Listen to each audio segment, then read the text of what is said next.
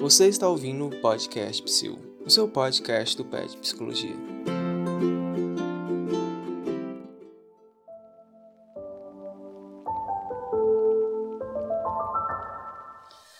Boa noite, boa tarde, bom dia. Não sei que horas que você está escutando nosso episódio, mas é só para dizer que estamos começando o segundo episódio do podcast Psil. É, sobre o episódio de hoje, nós vamos falar sobre a organização do curso de psicologia na UNB. Meu nome é Ana Carolina e eu vou estar junto com vocês hoje com meu amigo que vai se apresentar agora. Olá, gente. Boa noite, boa tarde, bom dia. Aqui é o José Ítalo falando diretamente do podcast Psil.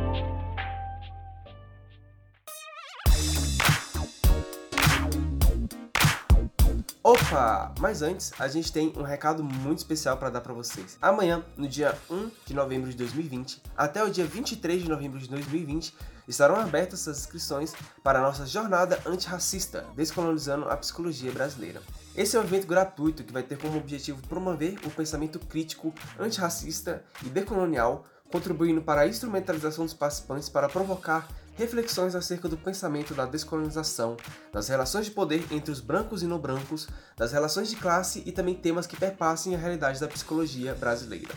O evento vai acontecer entre os dias 23 de novembro e dia 27 de novembro, começando numa segunda-feira, terminando numa sexta-feira, com exceção da quarta-feira, que vai ser um período de pausa entre a realização do evento. Cada encontro do evento vai acontecer às 7 horas da noite na plataforma que vai ser divulgada para os inscritos, então não deixe de se inscrever e os temas que a gente vai perpassar vai ser as dimensões das raças no Brasil, Estado e raça, desembranquecendo a academia e a luta antirracista e anticolonial.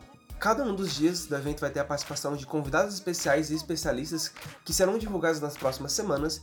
Então, acesse o link nas descrições para acessar mais informações e também acompanhe nossas redes sociais. Não percam essa oportunidade de se inscrever nesse evento que vai estar muito, muito legal, beleza? E hoje a gente não recebeu feedbacks nem comentários em relação ao podcast passado, então vocês podem continuar ouvindo o podcast da Ana e do Zeito falando sobre a organização do curso de psicologia na UNB.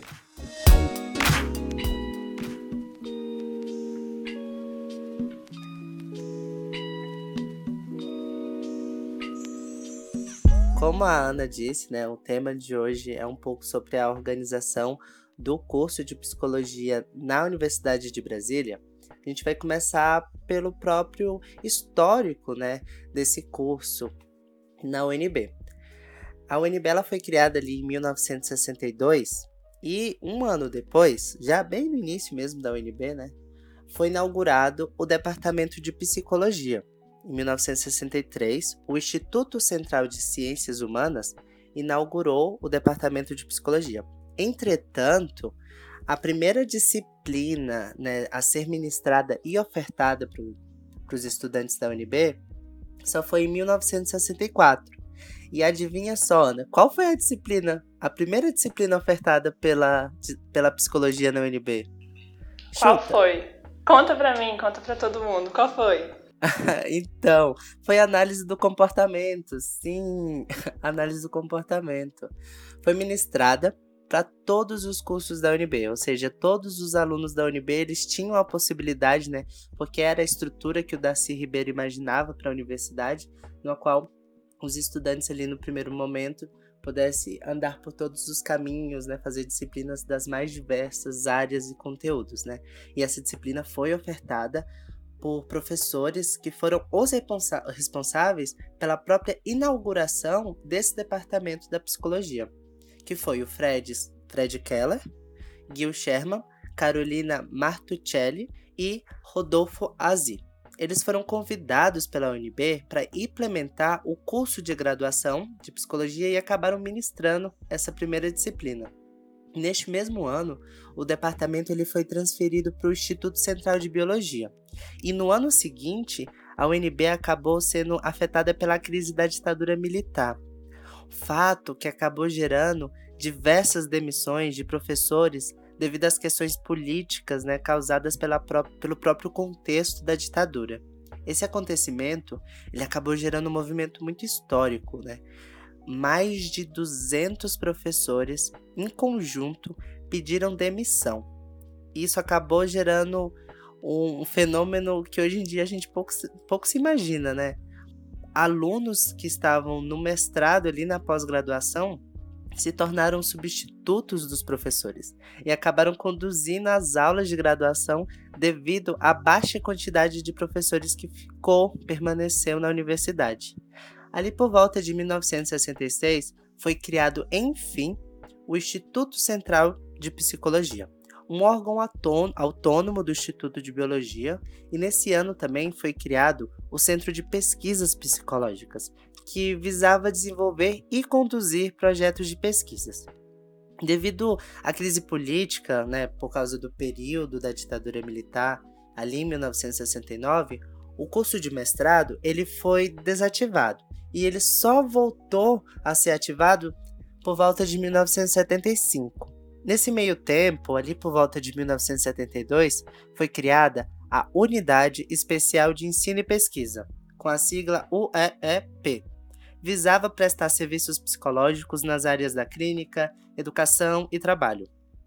Essa unidade, com o tempo, ela foi reestruturada, modificada. A sigla hoje em dia é CAEP, muito conhecida por todo estudante de graduação de psicologia. Hoje ela leva o título de Centro de Atendimento e Estudos Psicológicos e ela acaba forne fornecendo atendimentos para a comunidade e também realiza estudos.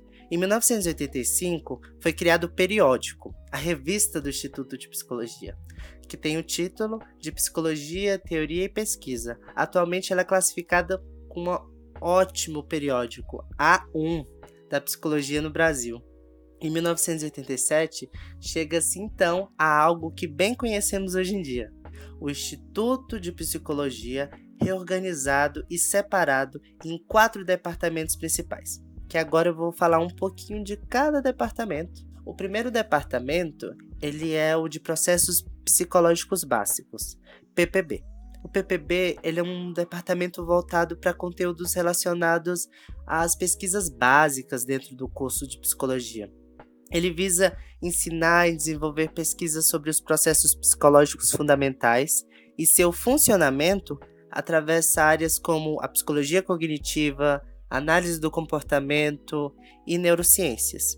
Atualmente, ele conta com a programação de pós-graduação na área das ciências do comportamento. Um outro departamento é o de Psicologia Escolar e Desenvolvimento, o PED. Ele é um departamento voltado para falar sobre os aspectos mais relacionados ao desenvolvimento humano. Ele perpassa as fases do desenvolvimento humano, tanto físico quanto psicológico, estando na frente em estudos sobre estratégias, análises, intervenções institucionais e educacionais.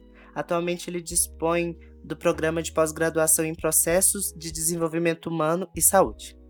Um terceiro departamento é o de psicologia clínica, o PCL, que é um departamento que visa a discussão de temas relacionados ao fazer e aos saberes clínicos que a psicologia busca oferecer, tratando sobre psicoterapias e sobre a atuação dos psicólogos no campo da saúde.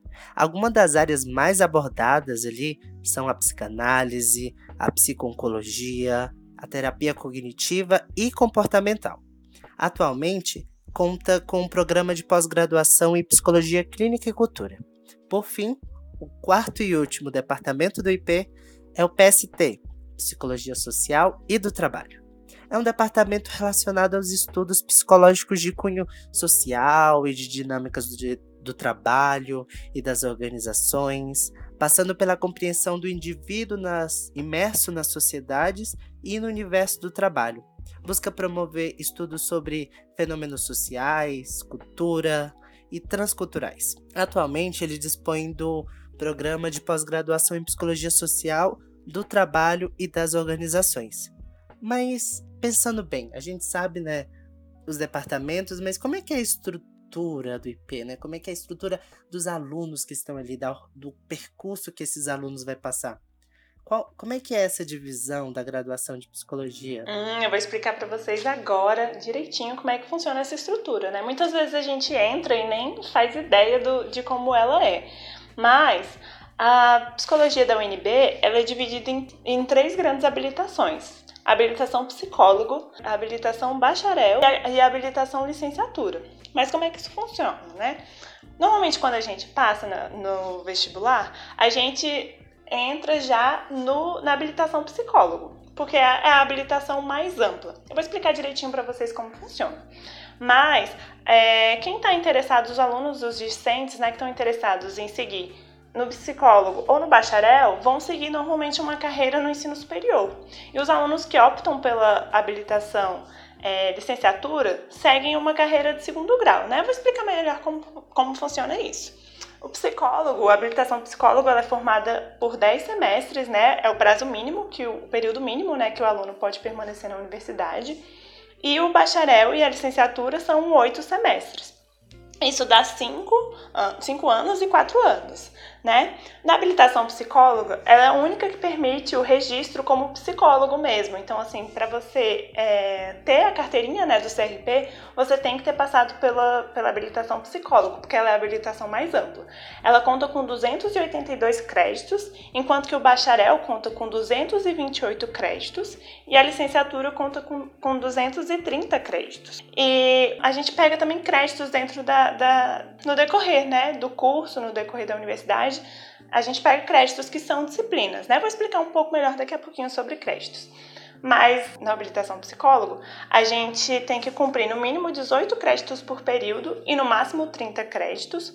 Já em bacharel e licenciatura, a gente tem que cumprir no mínimo 17 créditos e no máximo 30 também em questão de permanência máxima na universidade, porque a gente tem um tempo mínimo para permanecer lá e a gente também tem um tempo máximo para permanecer na universidade, que é para a gente se formar, né? São 16 semestres no, na habilitação psicólogo. Já na habilitação bacharel e na habilitação licenciatura são 14 semestres. E sobre créditos, né? Falei um pouquinho sobre créditos. Um crédito equivale a 15 horas. Então, assim, a gente tem disciplinas de 4 créditos, a gente tem disciplina de 6 créditos, então é só multiplicar, né, a quantidade de créditos por horas, que a gente vai saber, vai ter a noçãozinha, né, de quanto tempo a gente passa em cada disciplina. E também tem uma coisa importante que é o fluxo. Quando a gente entra na universidade, a gente entra já e já tem um fluxo todo formadinho, né?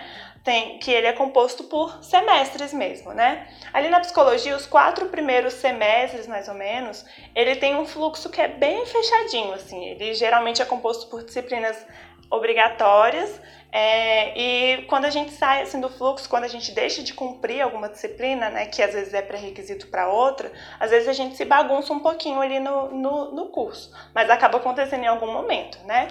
E como é que funciona o fluxo da, da psicologia?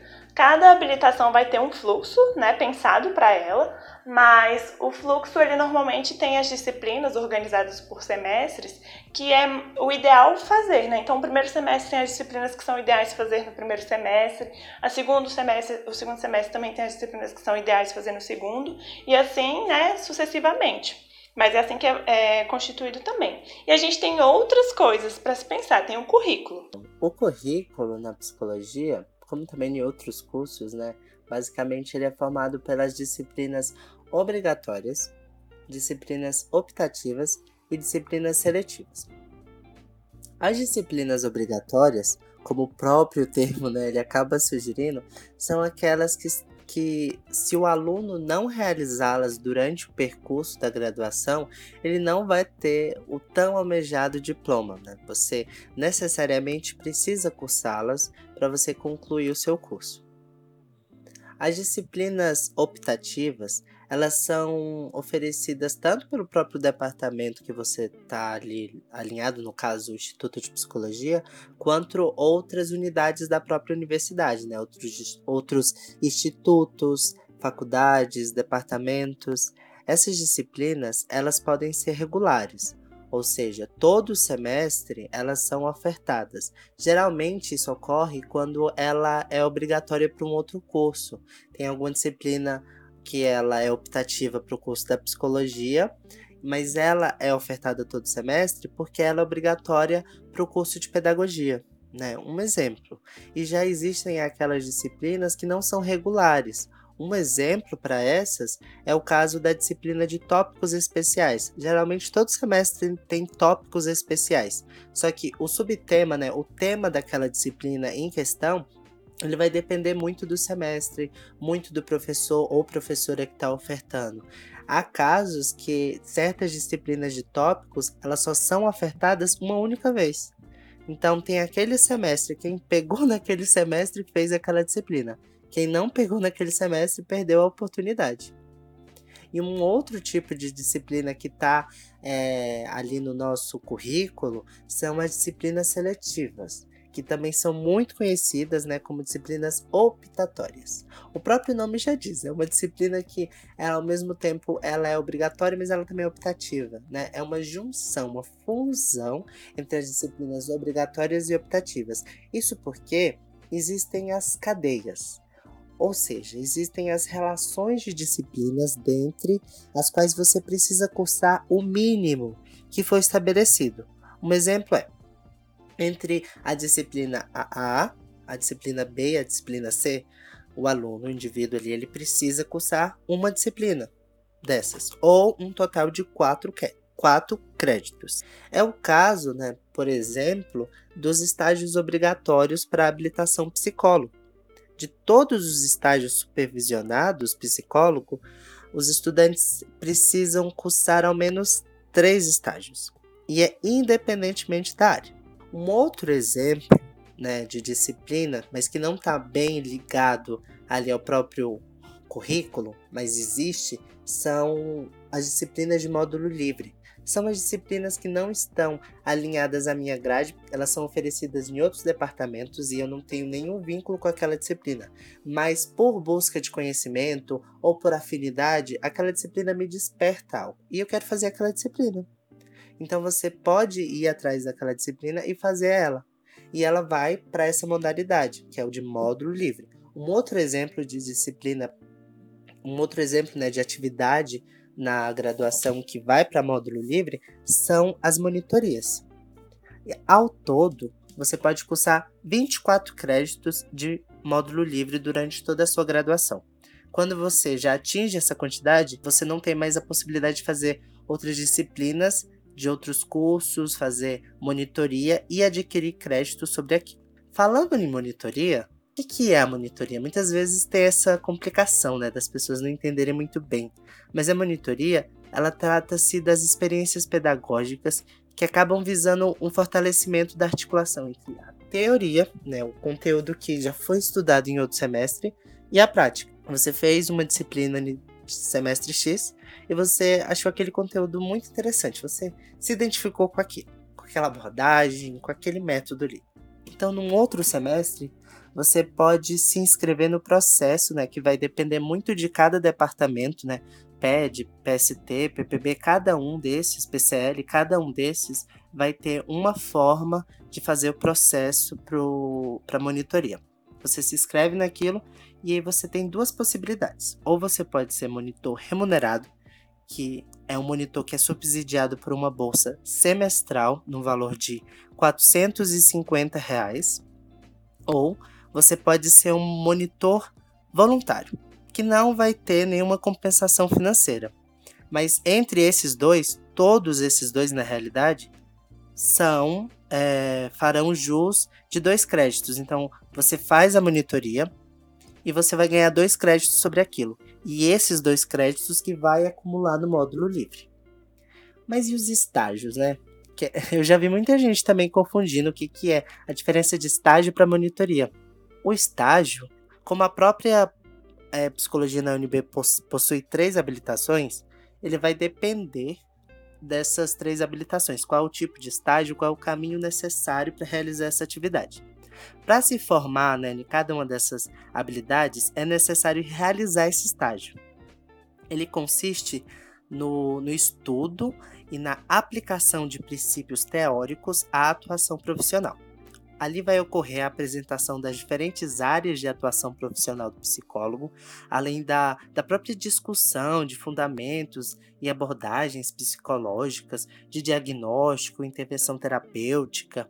É um princípio, é um primeiro contato com a atuação que são apresentadas, as oportunidades de estágio e a atuação em todos os departamentos, áreas, né, ali oferecidas pela UNB, especificamente né, no IP.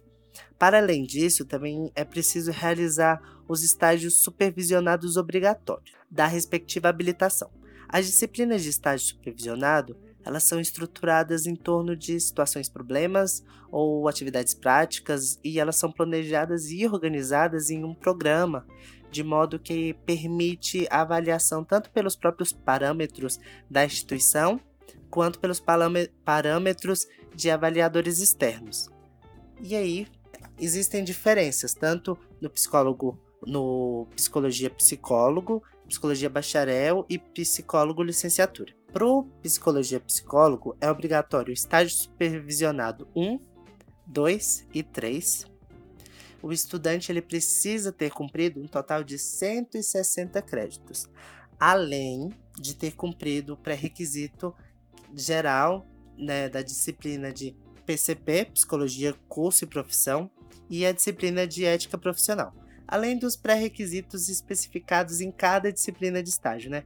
Porque vai muito do professor. Às vezes, o professor, para fazer estágio, né, você precisa da, de certa disciplina naquela, naquela, naquele conteúdo, naquela área que você vai atuar como estagiário. Para psicologia bacharel, você precisa do um estágio supervisionado bacharel, é, ter cumprido 110 créditos. E também é, a disciplina de psicologia, curso e profissão e ética profissional. Da mesma forma, também tem esses pré-requisitos especificados em cada disciplina de estágio.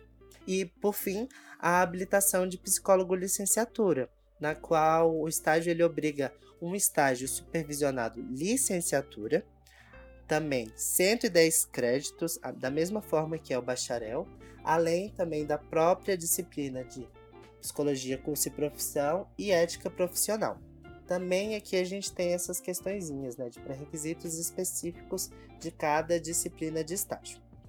Além dos estágios supervisionados obrigatórios, o curso de graduação em psicologia ele oferece a possibilidade do aluno engajar em estágios supervisionados não obrigatórios, que também são conhecidos como extracurriculares. Nesses, são acrescidos a carga horária regular e obrigatória, não, mas não conta crédito na integralização curricular do aluno, mas ele pode ser computado como atividades complementares.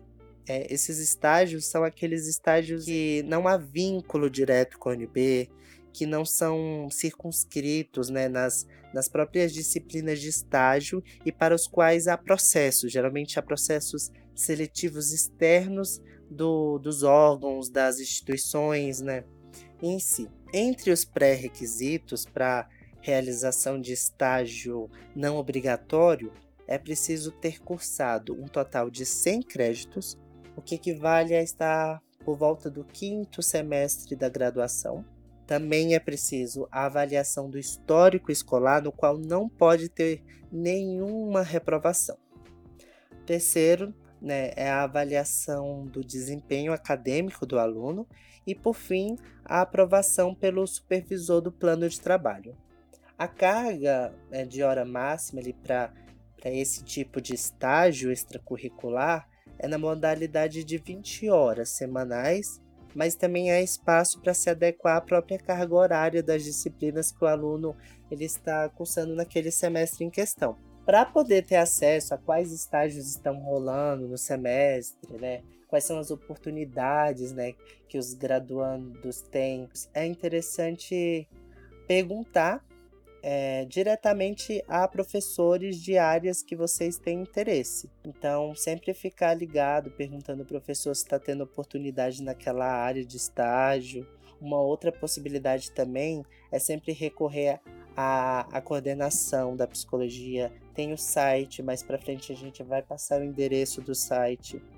Também tem o grupo no Facebook. Ali é muito bom porque tem um compartilhamento muito grande de oportunidade de estágio. A própria página da coordenação também é um caminho para essas questões de estágio. É sempre importante também, né, ficar olhando os estágios, é, porque algumas disciplinas são específicas também, né? O Zé já falou um pouquinho da, daquelas duas que são obrigatórias, né, que é curso, profissão e ética profissional, mas às vezes também dependendo do estágio, outras disciplinas são importantes, né, de estar se cursando.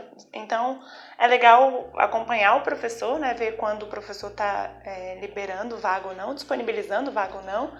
E é interessante ver também se tem algum, alguma disciplina a mais que é necessário fazer. Nem sempre é obrigatório, às vezes é sugerido né, que o aluno tenha passado por alguma disciplina. Mas é importante estar prestando atenção nisso também. Um exemplo, assim, pensando assim, pensando agora, é, você vai estagiar mais voltado para a área das organizações. Então, existe a possibilidade do professor que está ofertando aquela, aquele estágio, né, pedir que o aluno já tenha feito a disciplina de psicologia das organizações. Um exemplo apenas do caso. Um outro exemplo também que a gente pode pensar é, às vezes, tem interesse em fazer uma, um estágio na área da saúde, e às vezes é pedido também psicologia da saúde, às vezes psiconcologia, então é bem legal ficar de olho nessas, nessas possibilidades, né?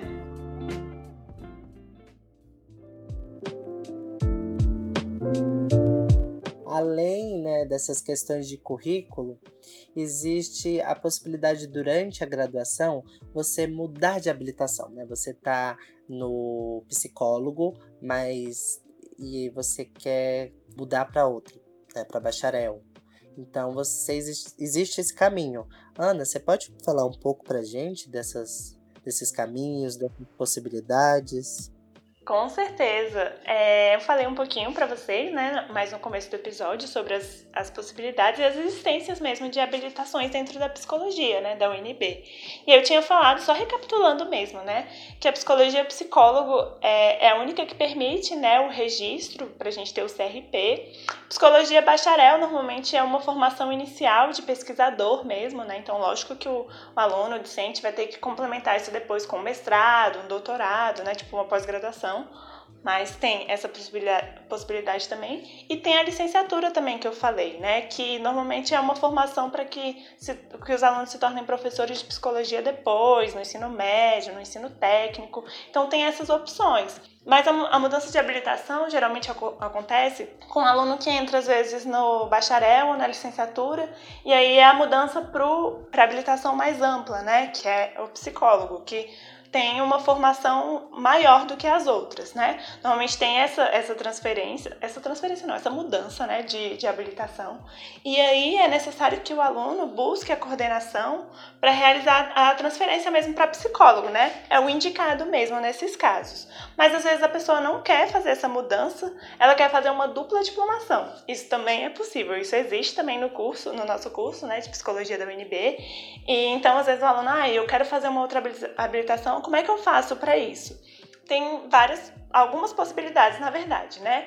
Tem a primeira possibilidade que é se você cumprir todos os, todos os créditos, né? Todos os créditos de desde obrigatório, optativas, você cumprir tudo, né? Você olha a habilitação direitinho, vê como é que é o fluxo, vê quais são as disciplinas, né, que são esperadas que sejam concluídas e cumpra de todas, né? Não existe o termo tripla habilitação, existe o termo dupla diplomação, né? Dupla habilitação, dupla diplomação, que é o que a gente pede, né? Quando a gente tem a vontade mas é possível que a gente consiga se formar nas três, sim, dentro da psicologia da UNB. Então, tem essa opção de você cumprir todos os pré-requisitos para poder cursar, né? E aí é, tem essa possibilidade de você cumprir todas antes de formar na habilitação inicial. Então, se você entrou no psicólogo e você cumprir todas as habilitações antes de formar no psicólogo, tem a possibilidade de você já. É, quando estiver perto ali da formatura, você já pedir as três, né? A, a, formatura nas três.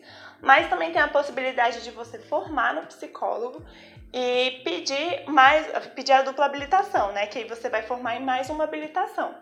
O recomendado é que sempre é, faça tudo antes, né? Porque às vezes pode ter a possibilidade de não ser disponibilizadas vagas, pode mudar toda uma dinâmica da universidade. Por enquanto as vagas são ilimitadas, mas pode acontecer de ter uma mudança na, na universidade que tenha essa limitação de vagas, né? Que solte um edital e que tenham vagas específicas para essa mudança, para essa dupla diplomação, né? Então, o ideal é que o aluno, né, a aluna faça logo o, as, as disciplinas, essa, né, a formatura antes.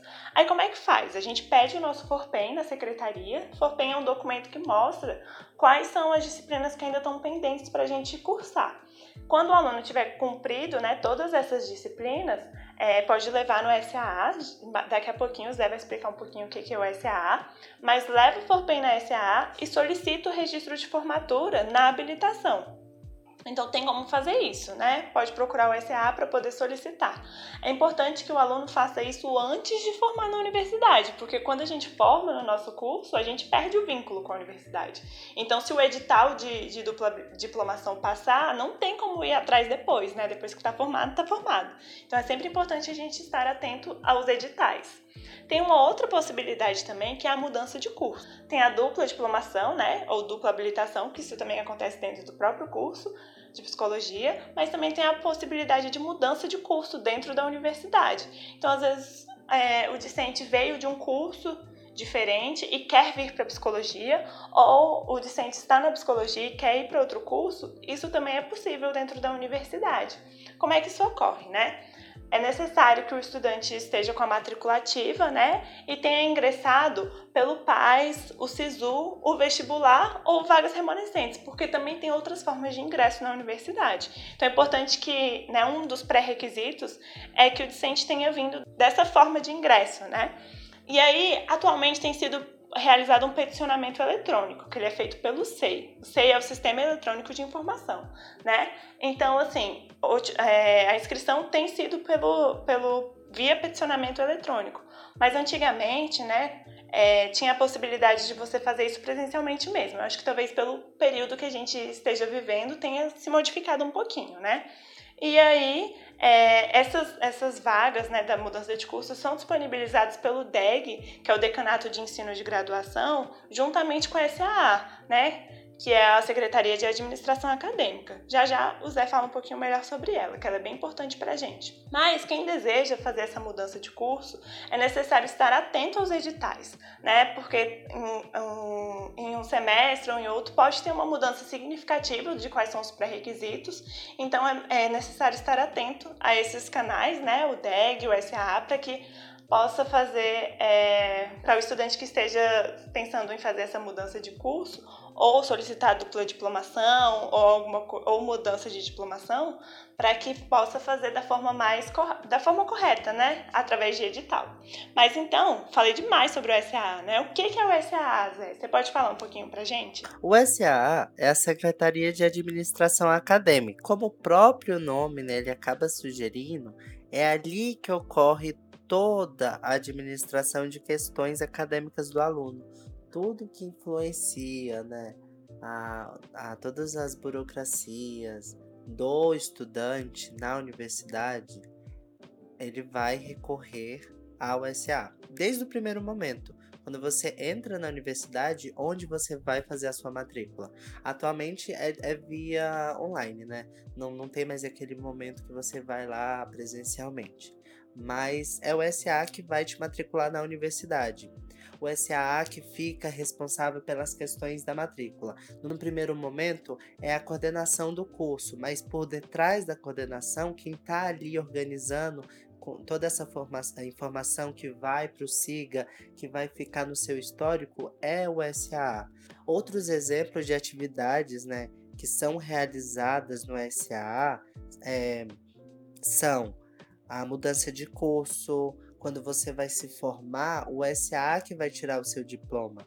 Então, ele todo o caminho do graduando, né, todo o caminho do estudante universitário, o SA vai estar acompanhando. Se você tem algum problema ali no SIGA, no, antigamente era no matrícula web, né? Se tinha algum problema no matrícula web, você tinha que recorrer ao SA para poder modificar.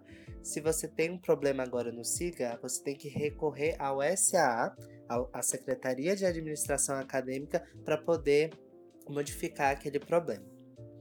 E como eu estou falando do SAA, um outro exemplo de atividade é o trancamento. Mas o que é o trancamento? O trancamento ele pode se dar de duas formas ou é o trancamento geral da matrícula, que você tranca o semestre inteiro. Só que você precisa tomar muito cuidado, porque o trancamento geral, ele pode gerar algumas problemáticas. Se você é subsidiado pela assistência estudantil, você tem que tomar muito cuidado, porque se você tranca sem uma justificativa, se você tranca, você pode acabar perdendo esse auxílio, né? Então é sempre ficar de olho, mas existe essa possibilidade. Você pode trancar o semestre inteiro. Se você tranca geral, você tranca todas as matérias do semestre.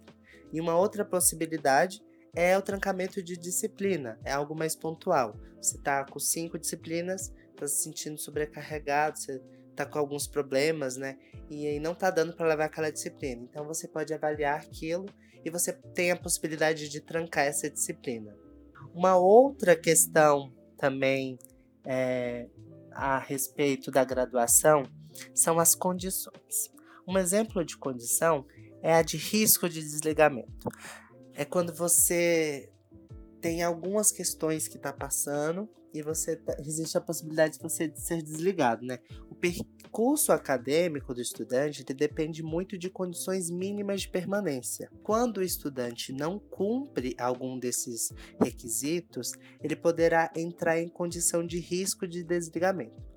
Algumas situações que podem gerar o risco de desligamento são o estudante reprovar duas vezes na mesma disciplina obrigatória.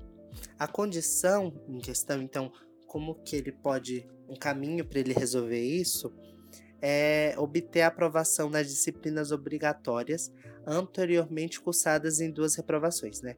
Então, o estudante ele faz essas duas disciplinas, ele pode esperar um período de tempo para poder refazer aquela disciplina.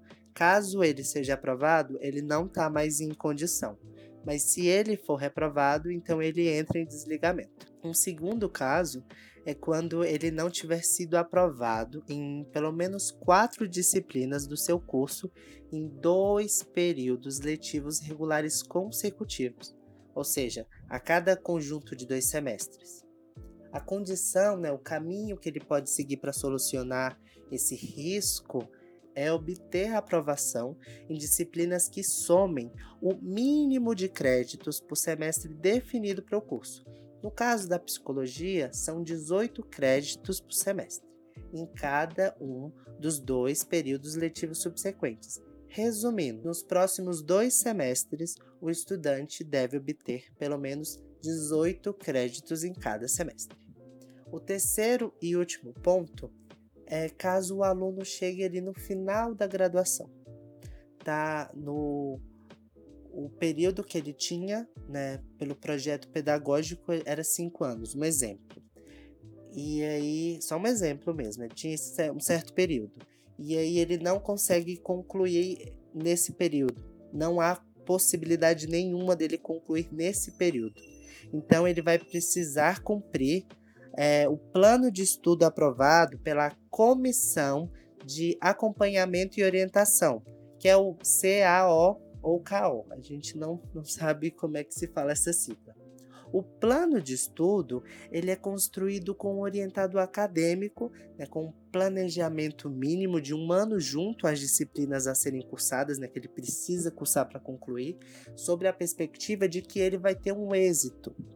Esse plano, após elaborado, ele deve ser aprovado pelo colegiado do curso e encaminhado ao SAA, que foi algo que eu falei antes, né? Percebe como o SA ele está ligado a todos os trâmites da vida acadêmica do estudante?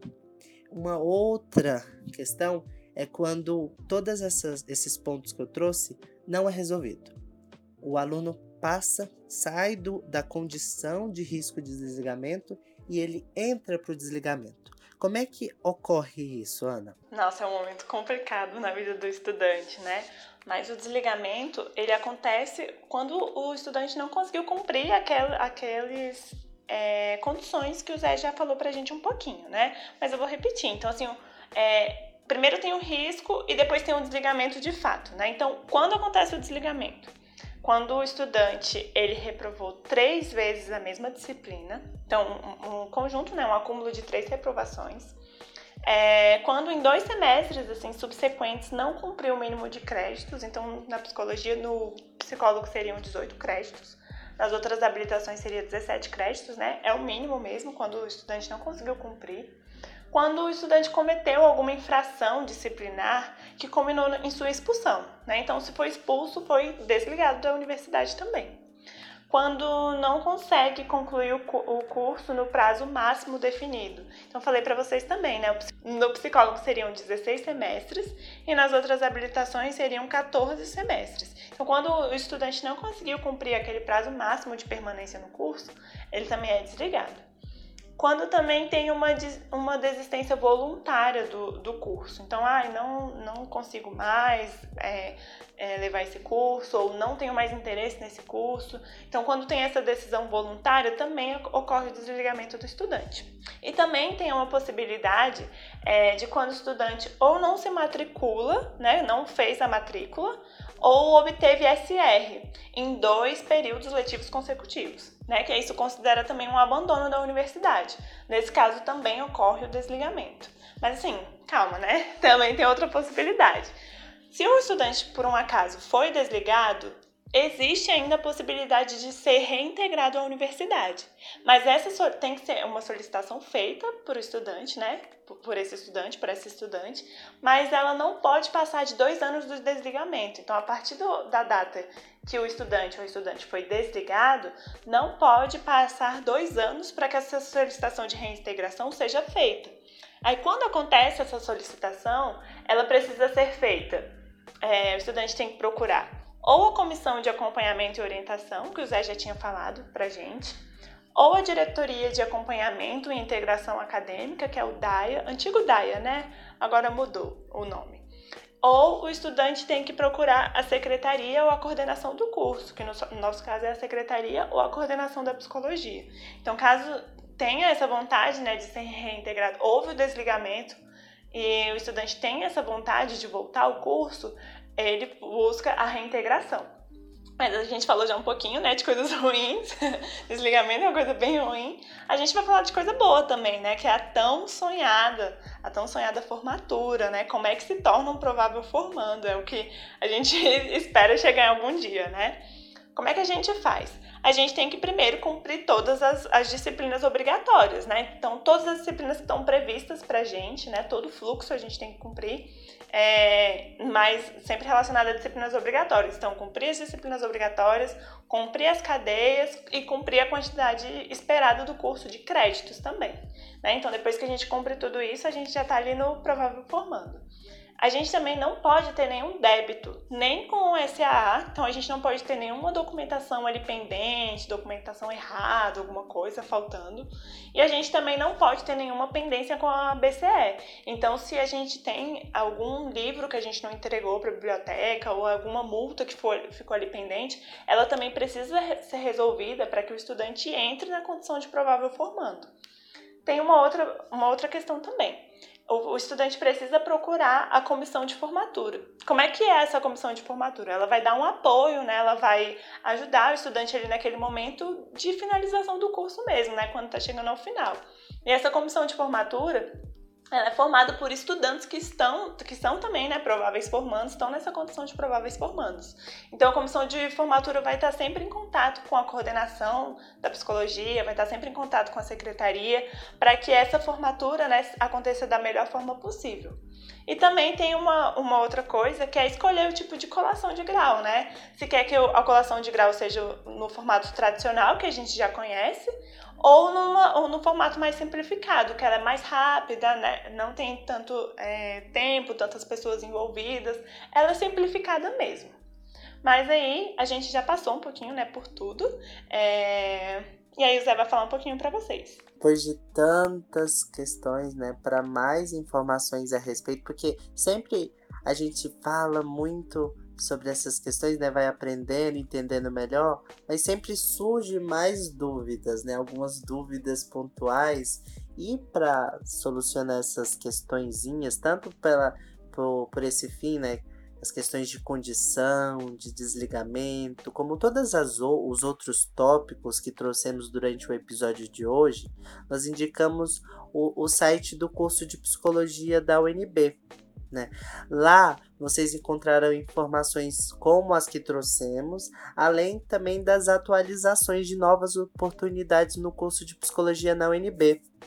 Tudo isso que trouxemos hoje foi por meio de sites como o da graduação. O link para acessar o site é curso de psicologia UNB www.wordpress.com. Além do site do IP, da UNB e do nosso saudoso matrícula web, nós utilizamos todos esses materiais para elaborar esse segundo episódio do podcast Psyll. Tanto eu quanto a Ana Carolina esperamos que o tema de hoje possa ter sanado muito grande parte das aflições né, e das dúvidas que vocês têm quanto à própria graduação de psicologia na UNB, bem como a gente aproveita para agradecer por terem nos acompanhado até o final desse episódio. E para entrar em contato conosco, a fim de tirar qualquer dúvida, uh, dar sugestão ou outras questões semelhantes, é, é só encaminhar uma mensagem para o seguinte e-mail: podcastpsil@gmail.com. Também pode entrar em contato pelas redes do PET Psicologia. Por fim, tchau, tchau e esperamos vocês no nosso próximo episódio. Beijo, tchau, tchau. É, a gente espera que esse episódio tenha sanado pelo menos um pouquinho de, das dúvidas de vocês. Quando a gente entra na universidade, a gente entra realmente bem perdido. Mas a gente espera que vocês tenham gostado desse episódio e qualquer coisa entre em contato com a gente, tá bom? Beijão, tchau. tchau. tchau.